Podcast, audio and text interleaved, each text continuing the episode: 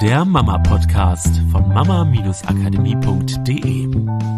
Hallo, ihr Lieben, hier ist der Mama-Podcast mit Katrin und mit Miriam. Heute haben wir ein Thema einer Podcast-Hörerin und ich lese euch mal ähm, die Frage einfach vor, dann hole ich euch damit rein und wir legen dann mal los, was wir dazu einfach, was uns dazu einfällt, wie man das vielleicht lösen kann. Und zwar hat die Podcast-Hörerin geschrieben, meine Tochter ist nun etwas über neun Monate alt und in einem Monat, also ab 1. Juni, muss ich wieder arbeiten gehen. Ich werde nur mehr vormittags arbeiten. Nun stehe ich vor der folgenden Herausforderung. Meine Tochter kann ich abwechselnd bei meiner Mutter und bei meiner Schwiegermutter lassen. Bei der Schwiegermutter klappt es schon problemlos da die Eltern meines Mannes im selben Haus wohnen wie wir und sie jeden Tag, wie sie jeden Tag sieht und auch schon von Anfang an mal kurze Zeit alleine bei ihnen war. Wenn ich mal kurz im Haushalt zu tun hatte oder etwas besorgen musste. Bei meiner Mutter allerdings klappt das Abgeben so gar nicht. Meine Tochter sucht mich die ganze Zeit und ab einem gewissen Zeitpunkt weint sie nur noch und lässt sich von ihr durch nichts mehr beruhigen bzw. ablenken. Heute zum Beispiel haben wir es wieder versucht. Ich musste aber schon nach einer Dreiviertelstunde zurückkommen, da sie sich nicht mehr beruhigen ließ. Wir sind immer einmal in der Woche zum Mittagessen bei meiner Mutter. Aber da bin ich natürlich immer dabei. Habt ihr vielleicht einen Tipp, was wir machen können, um ihr diesen Schritt etwas zu erleichtern? Hm. Okay. Coole Frage. Kurzer Disclaimer vorab. Es, wir sind natürlich jetzt hier in einem Podcast-Setting, das heißt, alles, was ihr gerade gehört habt, ist auch das, was wir gehört haben. Und mehr wissen wir nicht, mehr wisst ihr nicht. Ähm, und wir haben keine Möglichkeit, irgendwas nachzufragen. Das heißt, alle Sachen, die auf einer anderen Ebene unter Umständen stattfinden, außer das, was hier gerade beschrieben ist, können wir nicht drauf eingehen. Was aber bedeutet, also ja, einfach nur, dass ihr den Unterschied versteht, wenn wir in einem Coaching sind, dann kann es sein, dass sich manchmal solche Sachen lösen, aber weil wir gerade an einer ganz anderen Stelle sind. Und das ist natürlich was, was wir jetzt gerade hier überhaupt gar nicht abchecken können, ob es vielleicht ja einen anderen Punkt gibt, wo man ansetzen kann. Wir würden jetzt einfach mal unsere Ideen und der Energie freien Lauf lassen und gucken, wo führt es uns hin und vielleicht ist das eine oder andere dabei, was du dir rausziehen kannst, wo du auch einfach für dich nochmal anders reflektieren kannst und vielleicht neue Ideen entwickeln kannst.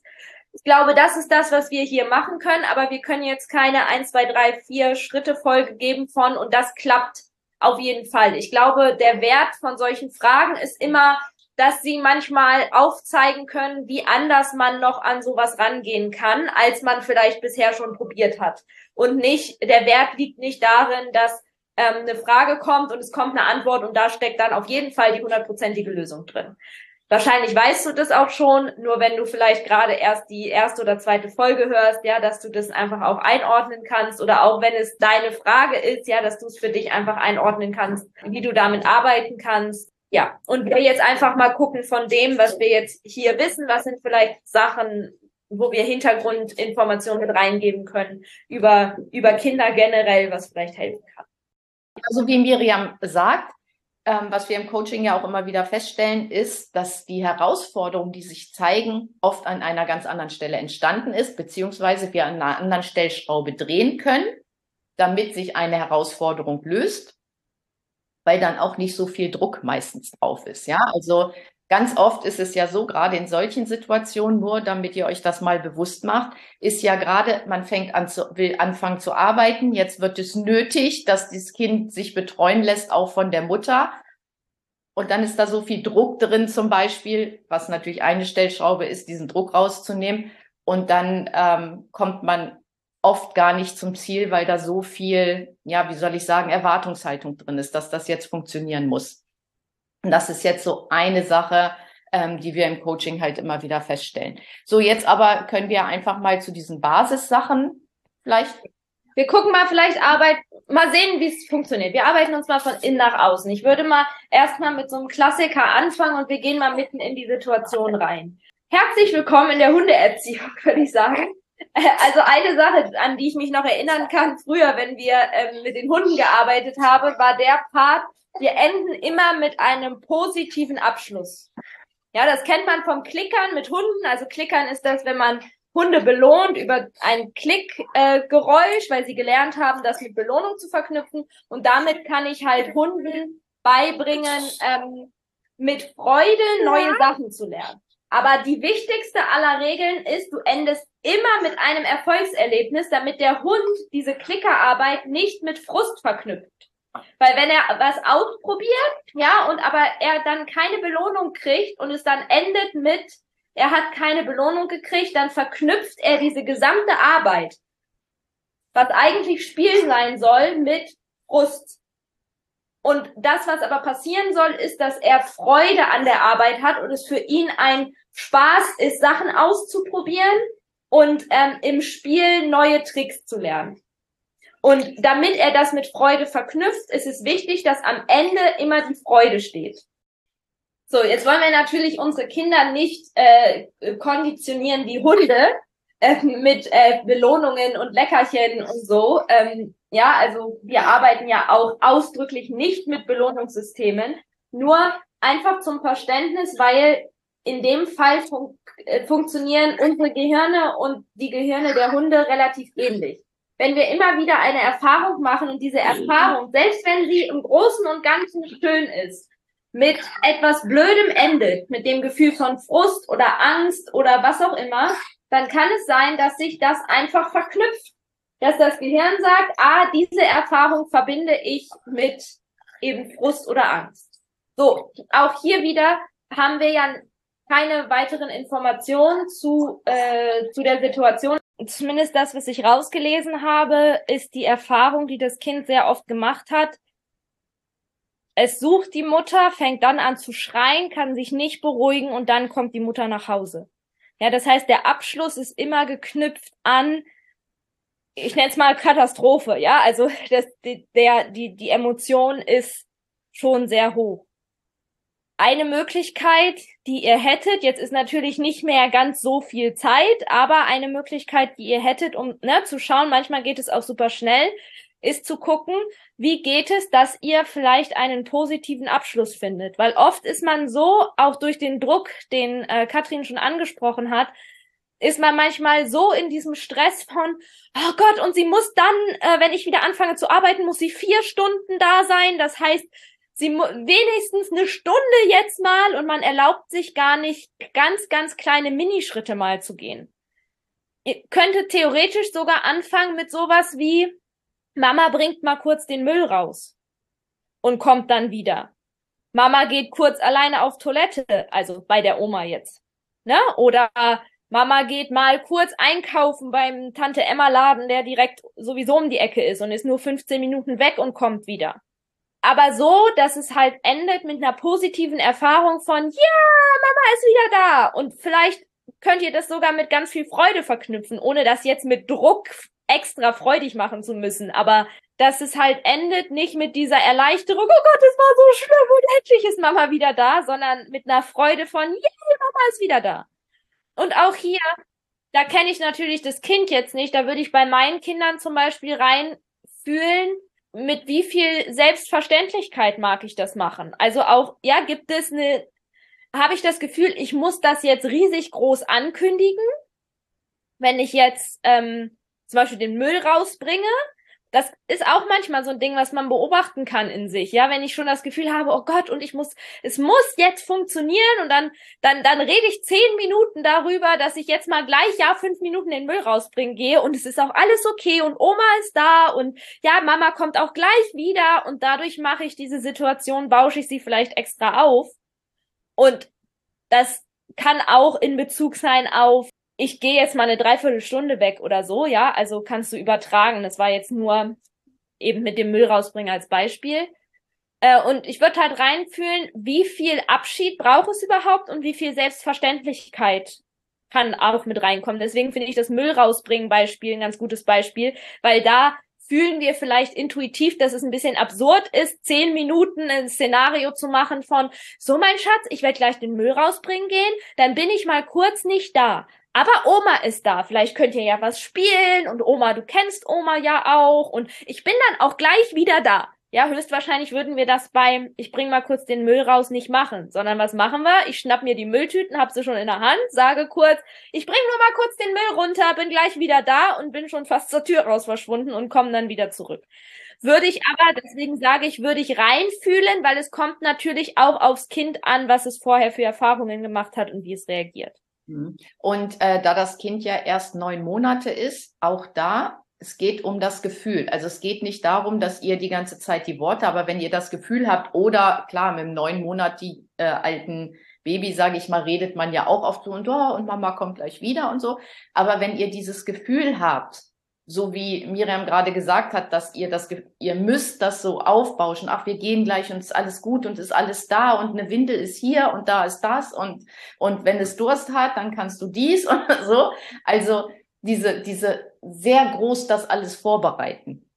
Ja, und das ist egal, welches Alter das Kind hat, ob das jetzt neun Monate ist oder anderthalb oder drei oder vier Jahre oder teilweise vielleicht sogar fünf Jahre. Guckt mal, wie ihr das reduzieren könnt dass es selbstverständlicher wird vom Gefühl her, dass ihr geht, weil euer Kind ist betreut, ihm kann nichts passieren, in liebevollen Händen, ja, eher in diese Erwartungshaltung gehen, dass es funktioniert, anstatt dass irgendetwas nicht funktioniert, weil eine Windel fehlt oder Trinken ja. fehlt oder so. Wir sagen immer im Coaching das Kind in groß sehen, um ins Vertrauen zu kommen. Und auch hier wieder ja, deswegen ist es ein, ein sehr feines Spiel, da zu lernen, auch in Kontakt zu kommen, weil dein Kind in groß sehen heißt nicht in so einer Haltung von, ach, kriegt's schon hin, ja, ist, passt schon alles, soll's schreien, mir egal, ich gehe, sondern es geht darum, in dieses Vertrauen zu kommen, dass du diese Stärke siehst, sowohl in deiner Mutter als auch in deinem Kind, dass die beiden das gemeinsam meistern können und das wirklich zu fühlen, weil in dem Moment strahlst du das aus und dein Kind koppelt diese Stärke zurück und sieht in dir, dass es die Stärke hat, auch ohne dich dort zu sein. Wenn du schon reingehst mit dem Gefühl von, ähm, oh Gott, hoffentlich geht heute alles gut und ich brauche das so dringend, dann koppelt dein Kind auch das zurück. Ja, und das ist ein Part von, von dem. Manchmal ist genau das schon der Schlüssel. Manchmal brauchst du noch ein paar andere Sachen. Und da ist auch nicht nur, dass dein Kind diese kleinen Schritte dann mitunter jetzt vielleicht braucht, mit dem ich bringe nur mal den Müll raus, sondern dass du neues Vertrauen auch für dich aufbaust. Du brauchst vielleicht auch die kleinen Schritte, weil dein deine Angst ja schon da ist, weil du es so oft erlebt hast, dass es nicht funktioniert, dass deine Angst schon da ist, dass es nicht funktionieren könnte.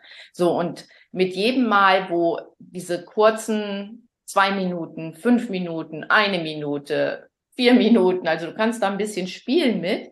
Du die Erfahrung machst, dass es funktioniert, stärkst du dein Vertrauen, dass es auch für einen längeren Zeitraum funktionieren kann. Und dann kannst du es halt schrittweise erhöhen für euch beide, weil der Part ist ganz wichtig. Wenn du das Gefühl hast, dass es nicht funktioniert, überträgst du das mitunter auf dein Kind und die Wahrscheinlichkeit steigt, dass es nicht funktioniert. Ja.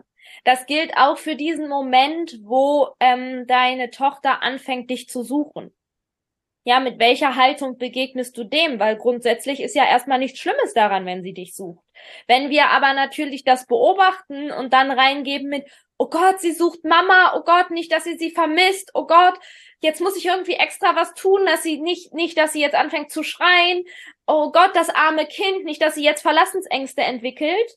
Und das koppelt das Kind zurück dann kriegt es ja mit, okay, ich suche Mama, Mama ist nicht hier, ich beobachte, das scheint irgendwas Schlimmes zu sein. Oh Gott, Mama ist nicht hier, das ist so falsch, nicht hier. Wenn wir dem aber begegnen, und hier geht's mir nicht darum, dass wir das ignorieren müssen, ja, und sagen, ach, soll sie doch Mama suchen, ja, so ist ja nicht schlimm, sondern ich kann das beobachten, ich kann auch für das Kind da sein, aber trotzdem in dem sein, hey, ist voll in Ordnung, dass, dass sie Mama sucht und gleich wird sie vielleicht mit irgendwas anderem beschäftigt sein.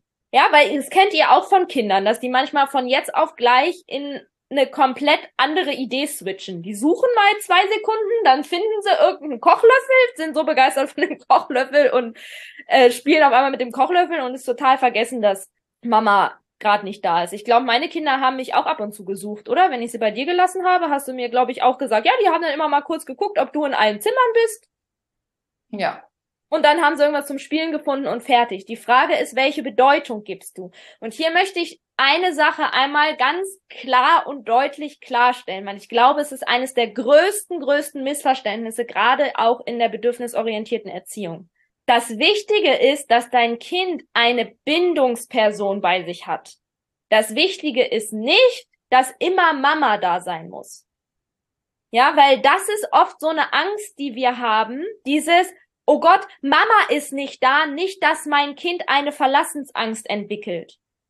Aber was ist, wenn sich nicht das ganze Universum nur um dich dreht, sondern natürlich können sich Verlassensängste bei den Kindern entwickeln und natürlich auch dadurch, wenn die Mama mal nicht da ist.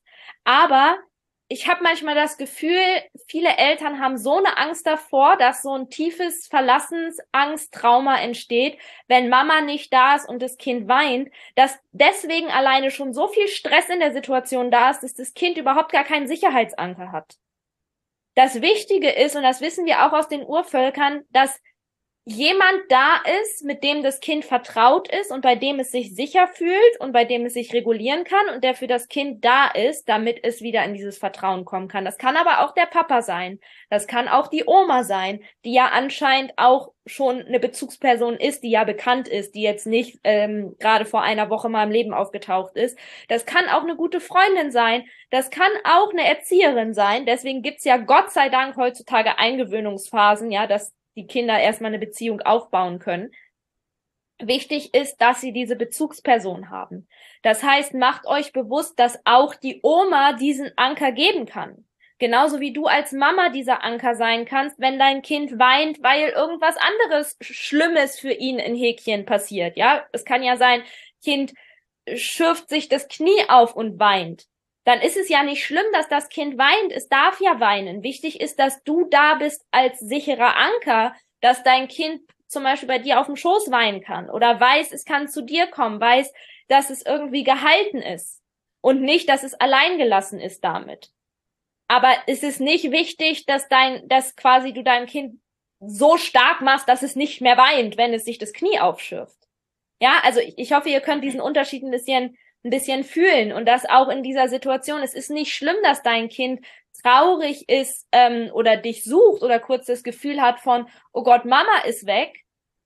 Der wichtige Part ist, dass ihr euch einfach erlaubt zu sagen, okay, ja, ich vertraue auch darauf, dass Oma das kann. Aber auch hier, wie sich das dann am Ende in eine Handlung umsetzen lässt, können wir jetzt hier im Podcast nicht sagen, weil da finde ich, muss man immer sehr in Verbindung mit dem Kind sein. Bei manchen Kindern ist es so, dass man sagen kann, und es kommt auch auf die Oma an natürlich.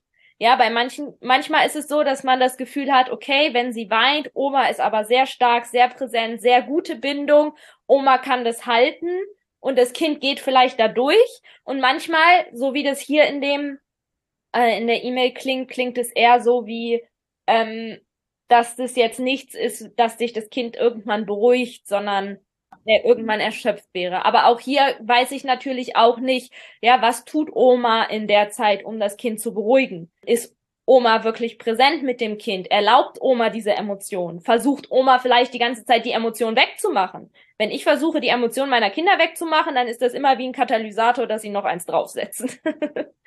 so, ja, also wenn, wenn Oma die ganze Zeit hektisch durch die Gegend rennt und hier willst du dies und wollen wir das machen und wollen wir dies machen und wollen wir das machen, dann kann es sein, dass dadurch die Emotion einfach viel länger bleibt, als sie bleiben müsste, wenn Oma einfach sagen würde, hey, ist in Ordnung, dass du traurig bist, komm, ich bin da, magst du auf meinen Schoß kommen? Und das Kind einfach durch diese Emotion durchgehen darf. Weil natürlich darf die sein. Ja, ist ja nichts Schlimmes, wir müssen die nicht wegmachen. Genau, aber das ist auch wieder ein feines Spiel, halt zu gucken, ja, was, was braucht es in der Situation, wo wir natürlich jetzt auch die Beteiligten nicht kennen.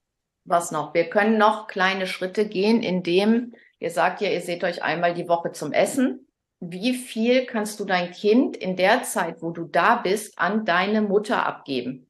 Also wie sehr kann deine Mutter Parts übernehmen? Und das fängt ja auch wieder mit einem Gefühl an. Habe ich vom Gefühl das Kind bei mir oder kann ich vom Gefühl das Kind meiner Mutter, die Interaktion meiner Mutter schon übergeben? Und das Spiel erfahren wir immer mal wieder mit Männern, also mit Vätern und Müttern, dass die Mütter das Gefühl haben, ich bin sowieso die Beste, ich kann alles am besten und sie dem, dem Vater des Kindes, also ihrem Mann, nur sehr schwerlich das überlassen können, dass er seinen eigenen Weg findet, mit den Kindern Situationen zu lösen. Das heißt, wenn du bei deiner Mutter bist, und ich weiß, es ist nicht mehr so viel Zeit, wie sehr kannst du das an deine Mutter abgeben, dass sie für Herausforderungen Lösungen findet, auch schon wenn du da bist? Dass ja. du nicht einschreitest die ganze Zeit, dass du nicht das Gefühl hast, das Kind knurrt ein bisschen oder weint ein bisschen, ach komm mal her zu Mama, sondern das aushalten kannst, dass deine Mutter vielleicht eine gewisse Zeit braucht, eine Lösung zu finden, weil die müssen ja erst zusammen gucken, wie, wie finden sie denn die Lösung zusammen? Wie funktioniert das denn mit uns beiden? Weil es funktioniert mit den beiden anders als mit dir und deinem Kind. Und das kannst du natürlich auch üben in der Zeit, wo ihr schon zusammen irgendwie zum Essen da seid oder noch ein bisschen länger bleibt und deine Mutter spielt mit deinem ja. Kind oder so. Ja, oder du gehst mal, wenn ihr zum Essen da seid und es vielleicht eh schon auch so eine entspannte Atmosphäre ist, weil das schon etabliert ist, gehst mal 15 Minuten vor die Tür, um zu telefonieren oder so. Oder auch zu gucken, ja, hier kann es natürlich, wenn das Setting schon auch ein gewisser Grundstress drin ist, weil das Kind sich vielleicht schon dran gewöhnt hat von, oh Gott, jetzt soll ich da wieder alleine bleiben und das finde ich doch immer so doof. Auch zu gucken, können wir vielleicht das Setting ändern. Manchmal hilft es, den Ort zu wechseln, weil an dem Ort dann nicht schon wieder dieser Stress verknüpft ist. Ja, vielleicht ist es erstmal, dass Oma mit dem Kind äh, auf den Spielplatz geht und da alleine hingeht und vielleicht ist auf diesem Spielplatz aber was total Tolles, was dein Kind liebt, so dass dieser Drang von ich will wieder schaukeln viel größer ist als das, aber Mama ist vielleicht nicht da. Ja, oder alleine schon das Setting, weil Spielplatz einfach noch nicht so vorbelastet ist, sage ich mal. Das kann auch bei euch zu Hause sein. Vielleicht hilft es, wenn Oma einfach bei euch zu Hause mal mit ähm, mit eurer Tochter alleine ist. Und auch hier würde ich aber gucken, nicht aus dem heraus, oh Gott, wir haben nicht mehr so viel Zeit, das heißt, wir müssen jetzt gucken, dass es möglichst schnell, möglichst lange ist, sondern erstmal am Anfang 15 Minuten. Vielleicht fünf Minuten, je nachdem, ja, wie ihr das Gefühl habt, was eure Tochter braucht. Dass du nach Hause kommst und dieses Schreien noch nicht angefangen hat, sondern Freude da ist. Und dann kann das manchmal auch von 0 auf 100 explodieren. Weil einfach zwei, drei coole Erfahrungen von, hey, Mama kommt wieder, hey, alles ist gut ausgereicht haben, dass aus 15 Minuten auf einmal drei Stunden werden. Weil es bei dem Kind halt nur diesen Schalter braucht, der sich umswitcht von, anstatt dass ich mich einschreie, finde ich irgendwas, was ich mit Oma spielen will. Und in dem Moment, wo die spielen, können die auch stundenlang spielen, weil das Kind dann so versunken ist in dem Spiel, dass es gar nicht mehr mitkriegt, wie viel Zeit vergeht. Also das kann eine Möglichkeit sein. Orte nochmal nochmal gucken. Und weiß ich nicht, vielleicht kannst du ja auch mal reflektieren, wie das sich bei deiner Schwiegermutter ergeben hat, weil wenn die direkt bei euch wohnt, dann kann es sein, dass das zum Beispiel auch genau so auf diese Art passiert ist. Ja, weil die Schwiegermutter einfach vielleicht öfter da war und dann mal hier fünf Minuten und mal da fünf Minuten und dann hast du mal hier was erledigt und dann hast du mal da kurz Bescheid gesagt, oh, ich muss mal kurz 15 Minuten dahin zur Post, ich muss dringend was wegbringen und Oma hat aufgepasst. Und es hat sich dadurch so natürlich so ergeben, dass es immer mit einem positiven Erlebnis endete und es halt nicht so eine Abgeben-Situation war, weil du auch im Kopf hattest, ach, ich komme ja gleich wieder, ich muss ja nur mal schnell zur Post oder so. Ja, ja also damit ja, kann man, glaube ich, äh, wunderbar spielen. Und auch, deswegen habe ich das nochmal gesagt, mit diesen, es kann diese Sprünge geben, diese Angst verlieren, dass, oh Gott, wenn ich das jetzt in kleinen Schritten machen muss und wir haben nur noch zwei Wochen oder nur noch drei Wochen, äh, dann, wie soll das denn gehen? Das dauert ja dann ewig, wenn ich irgendwie von 15 Minuten auf 20, auf so und so und so und so erhöhen muss. Ich glaube, hier geht es erstmal darum, dieses Muster zu durchbrechen. Und zwar bei euch allen, ja, diese, was ist dieses Muster, was dafür sorgt, dass diese Situation immer und immer wieder entsteht? Hm. Und wir sind ja immer Freunde davon, den Raum von Möglichkeiten aufzumachen. Ja. Ja, also denk mal nicht nur in dieser Box. Also meine Schwiegermutter kann aufpassen, meine Mutter kann aufpassen und ich bringe sie dann da vorbei und dann hole ich sie danach wieder ab, sondern mach mal alle Türen von Möglichkeiten auf, so wie Miriam gesagt hat. Vielleicht kann deine Mutter auch bei euch aufpassen, dann ist die Schwiegermutter vielleicht im Notfall am Anfang in der Nähe und dann wird das langsam geswitcht, dass es dann irgendwann dass sie dann bei deiner Mutter auch als aufpassen kann. Ähm, vielleicht gibt es noch andere Möglichkeiten, wer auf, auf euer Kind aufpassen kann. Also immer Räume von Möglichkeiten auf und nicht gleich sagen, ne, anders geht das ja nicht, ähm, das schaffen wir zeitlich nicht, dann müsste ich meine Mutter abholen, zu uns fahren. Ja, also der Verstand springt ganz schnell rein und sagt, warum etwas nicht geht, aber ihr dürft euch aufmachen für Möglichkeiten. Ja. Kann zum Beispiel auch sein, äh, manchmal kann es vielleicht auch einen Unterschied machen, wer von euch beiden das Kind bei deiner Mutter vorbeibringt. Ja, vielleicht wenn dein Mann dein, eure Tochter vorbeibringt. Also ich gehe jetzt mal davon aus, dass es einen Mann gibt. Ich weiß gar nicht, ob das in der E-Mail stand oder nicht. Oder Partner, Partnerin, wer auch immer, dann kann es manchmal sein, dass es vielleicht eine ganz andere Nummer ist. Weil vielleicht dein Partner da andere Signale sendet, vielleicht auch entspannter ist oder es einfach diese Verknüpfung nicht gibt. Manchmal ist es alleine dieser Musterunterbrecher, dass nicht diese drei Sachen zusammenkommen, die bisher immer zusammen waren. Du, deine Mutter, dein Kind in dieser Wohnung und schon weiß das Gehirn, ah, heute spielen wir wieder das, sondern irgend, an irgendeiner Stelle das Muster zu unterbrechen. Und dann aber natürlich würde ich trotzdem auch mit den Sachen arbeiten, die wir gesagt haben, ja, sieh dein Kind schon, wie es da bleibt Einfach nur auch, dass du beobachtest, was macht dein Gehirn. Ja, das ist nicht, ich gebe sie ab und mein Gehirn sieht es schon wieder schreien, sondern ich gebe sie ab und ich sehe sie schon wieder, wie sie da bleibt. Und das ist manchmal zumindest bei mir und meinem Mann ist es manchmal so, dass manche Sachen meinem Mann da leichter fallen, weil der nicht so schnell Bilder im Kopf davon hat, wie was schief geht. Frag mich nicht, wo das herkommt. Ich weiß auch nicht, ob das pauschal so ein Männer-Frauen-Ding ist. Ähm, aber mein Mann macht sich bei manchen Sachen einfach ein bisschen weniger einen Kopf als ich. Und das kann dann auch manchmal von Vorteil sein. Das heißt nicht, dass das immer so sein muss, aber manchmal, ja. Ja. Und es kann natürlich auch ein Punkt sein, und den möchte ich zumindest nochmal mit reinschmeißen, weil ich kenne eure Beziehungen nicht. Wie ist deine Beziehung zu deiner Mutter? Wenn du dein Kind dahin gibst, gehe ich davon aus, dass ihr schon eine gute Basis habt, ansonsten würdest du wahrscheinlich deine Tochter nicht hingeben.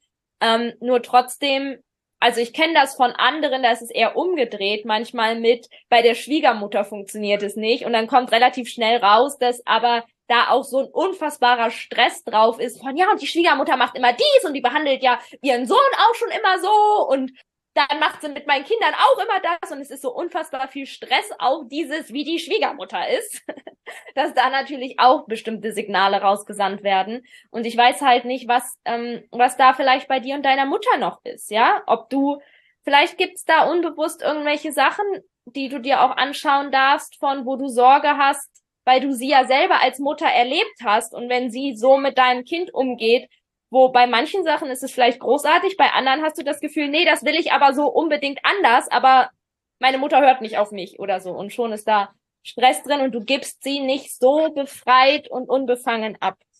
Genau, und das ist ein ganz wichtiger Punkt, äh, den ich sonst jetzt auch nochmal angesprochen hatte, weil es gibt ja, also wir haben ja mehr Podcast-Hörer als diese eine Mama.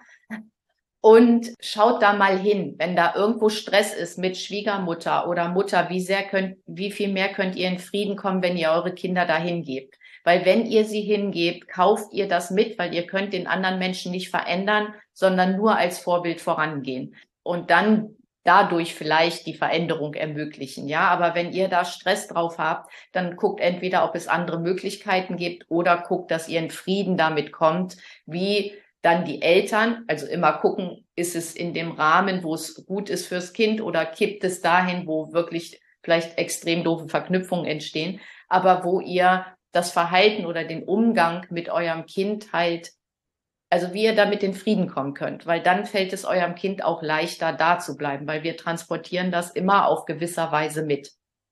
Ja, also ganz wichtig, schaut dann nochmal hin und ähm, entweder macht Raum von Möglichkeiten auf, was gibt's für andere Betreuung. Ja, wenn es jetzt für euch nicht in Frage kommt, weil wir hatten das ähm, von Kursteilnehmern des Öfteren, wo sie gedacht haben, ach, das ist die einzige, Situ die einzige Möglichkeit, meine Kinder zu den Schwiegereltern zu geben.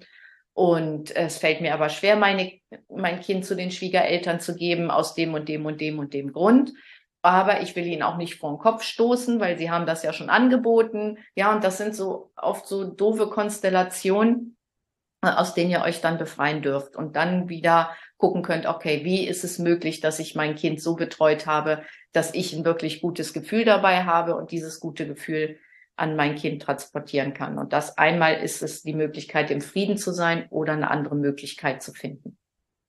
So, und ich glaube, mit dem, was, äh, was wir dir jetzt mit auf den Weg gegeben haben oder euch, wenn ihr in ähnlichen Konstellationen seid, ihr könnt das übertragen, äh, habt ihr so ein paar Dinge an der Hand, wo ihr wirklich einen großen Unterschied machen könnt für euer Kind.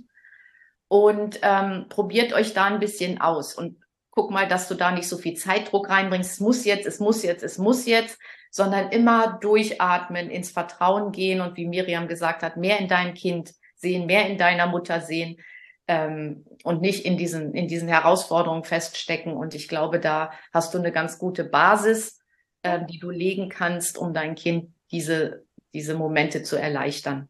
Ja, was mir noch wichtig ist zu sagen, ist, macht es nicht wie so ein Trainingsplan. Nicht aus dem Kopf. Nicht so, wir müssen jetzt das Kind dahin trainieren und deswegen machen wir jetzt dies und das. Fühlt's im Herzen, was der Punkt ist, womit du jetzt startest, was sich richtig anfühlt.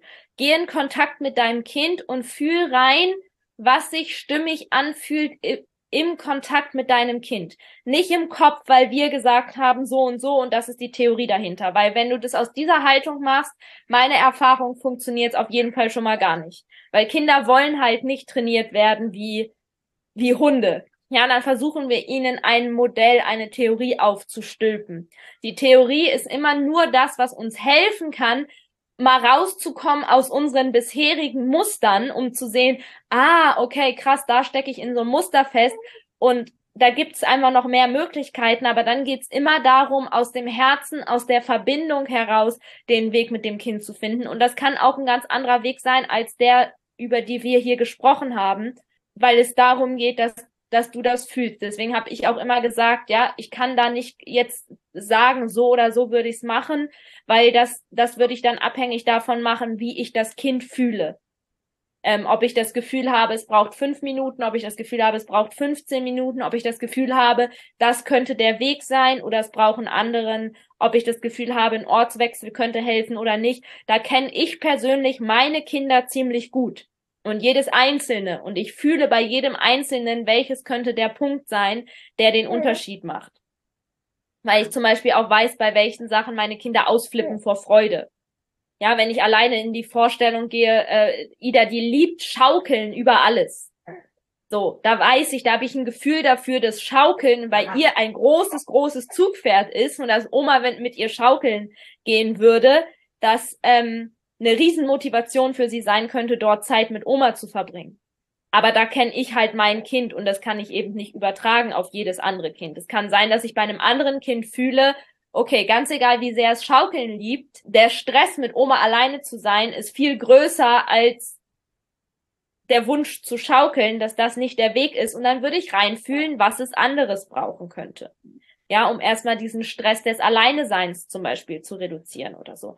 Ja, also deswegen das Gefühl ist das aller, allerwichtigste. Das ist mir nochmal wichtig zu sagen, weil gerade wenn wir so theoretische Sachen durchgehen, ähm, das schnell passieren kann, dass wir so im Kopf landen und in so ein Ausprobieren kommen von, ich muss das jetzt abhandeln, weil das ist die Theorie. Und dann ist, wird so eine Aufgabe draus und dann wird eine Methode draus und dann wird unser Kind zum Objekt. Und das fühlen unsere Kinder immer sofort. Genau, und eine Sache noch. Eigentlich haben wir ja schon Abschluss gemacht, aber die will ich euch noch mitgeben, weil wir gesagt haben, du darfst mehr in deiner Mutter und mehr in deinem Kind sehen. Am Anfang, und das ist mir immer sehr, sehr wichtig, darfst du dir vorstellen, wie du es haben möchtest in perfekt, weil das Unterbewusstsein folgt inneren Bildern. Und wenn du ein inneres Bild davon hast, wie es nicht funktioniert, wie wieder Stress ist, weil du es schon so oft erfahren hast und das emotional sehr aufgeladen war, dann äh, erhöhst du wieder die Wahrscheinlichkeit, dass es genauso wird, weil dein Unterbewusstsein diesem inneren Bild einfach folgt. Und was wir meinen mit, du darfst mehr in deinem Kind und mehr in deiner Mutter sehen, ist unter anderem, dass du dir vorstellst, wie es richtig gut läuft mit deiner Mutter und deinem Kind, wie wie das Abgeben richtig gut läuft, wie dein Kind sich freut, wenn es sich sieht, aber völlig im Gleichgewicht ist, wenn du es wieder abholst. Das sind diese Dinge, die dafür sorgen, dass dein Unterbewusstsein einem anderen inneren Bild folgt und du damit die Wahrscheinlichkeit erhöhst, dass es viel, viel leichter wird, dass es funktioniert.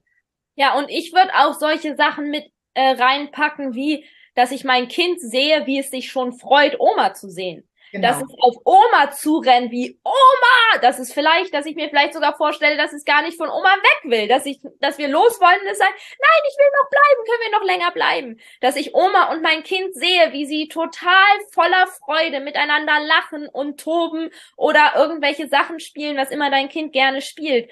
Ja, diese Sachen würde ich sehen. Und da ist natürlich cool, wenn es deine Mutter ist, je nachdem, was ihr für eine Beziehung habt, könntet ihr auch gemeinsam drüber sprechen. Auch deine Mutter kann das unterstützen, indem sie genau die Sachen macht. Ja, wenn wir eine, ich sag mal, eine nicht so gute Beziehung zu unseren Eltern haben und dass er so ein notwendiges, okay, ich muss mein Kind da abgeben, aber ich kann mit ihr über sowas nicht reden, weil dann fühlt sie sich immer angegriffen ist, dann machen wir die Arbeit für uns selber, weil auch diese Energie wirkt. Wenn wir aber eine coole Beziehung haben, wo wir sagen, da können wir auch drüber sprechen und ich kann vielleicht mit ihr die Podcast-Folge zusammenhören und ähm, wir können äh, auch sie ist da offen für, das auszuprobieren und auch sie stellt sich das vor, wie sie riesig viel Spaß mit unserer Tochter hat und wie die gemeinsam zusammenwachsen, dann ist natürlich geil. Dann arbeitet ihr natürlich auf, ja, aus zwei Kanälen irgendwie. Ähm, und beides ist in Ordnung. Nichts ist besser oder schlechter. Also nicht in Panik geraten, wenn du vielleicht andere Hörerin oder sowas in der Situation bist, wo du sagst, oh Gott, und meine Schwiegermutter, wenn ich ihr irgendwas vorschlage, dann ist sie immer gleich auf 180, dann arbeitest du einfach für dich und auch das hat eine Riesenwirkung, weil du auch die Energie ihr gegenüber ausstrahlst und es eine Riesenveränderung ist, wenn sie fühlt, dass du ihr vertraust und nicht, wenn sie unbewusst fühlt, dass du schon das Kind eigentlich nicht abgeben möchtest, während du es abgibst.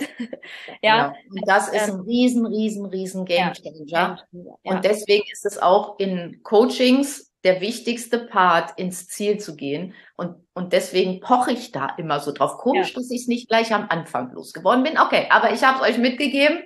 Und ähm, genau, ihr habt jetzt ganz viel an der Hand und ich wünsche euch viel Spaß beim Umsetzen, weil Spaß darf natürlich auch dabei sein. Ja, Neugierde, Spaß, ausprobieren ja. und eine ganz tolle Woche. Ich hoffe, es ist nicht zu durcheinander. Ich bin irgendwie gefühlt zehnmal von meinen Kindern unterbrochen worden, die gerade krank zu Hause sind. Aber so ist es halt mit Kindern zu Hause und Podcast aufnehmen und das irgendwie unter einen Hut bringen. Also ähm, Entschuldigung für die Struktur. und ihr könnt es ja nochmal hören, wenn ihr euch äh, die Punkte nochmal rausschreiben wollt. Ich wünsche euch einen ganz tollen Tag. Macht's gut. Tschüss. Das war der Mama Podcast. Podcast, der Familien zusammenwachsen lässt. Mehr zu uns unter mama-akademie.de.